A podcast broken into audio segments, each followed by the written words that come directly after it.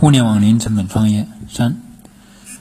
接着上一篇，在闲鱼卖货啊，最好是卖实物产品，因为闲鱼它不支持虚拟，虚拟还有可能被一些被举报啊，被下架。你上上传不了虚拟产品，容易被下架，对你的账号权重有影响。因为闲鱼大部分都是卖实物的，这也是卖实物的朋友提供案例。所以新手小白做最好是做实物。一般某个门产品就是什么电子产品呢？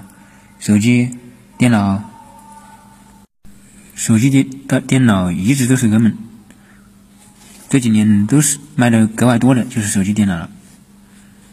就是一些母婴用品，像什么卫生纸啊，刚开始卖的都是捡了便宜，你只有价格低吸引人呢。刚做不会做的，还有什么那些袜子啊，还有一些什么洗衣液、洗衣粉都可以在上面摆着卖。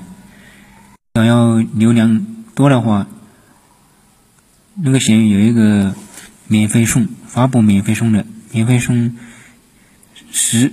大家都知道，说的是免费送，其实就是那个邮费，会选一些便宜的一点的产品，一般都是包邮十块、十二块的。选一些低廉的产品，免费送也是个很火的一个产品。我一般发货发发一个产品要过半个小时或者一个小时以上才发，不要连续发。连续发的话，你前面的产品会被限限流，然后进闲鱼，每天基本要做的就是签到，进去签个到，签到领闲鱼币，领闲鱼币，然后还要逛它的边逛边赚钱那个也要逛，这样就能提高你的那个浏览量。你首先，你你做一行，你要就是你做淘宝，你也逛淘宝；你做闲鱼也逛闲鱼，你也经常在里面逛。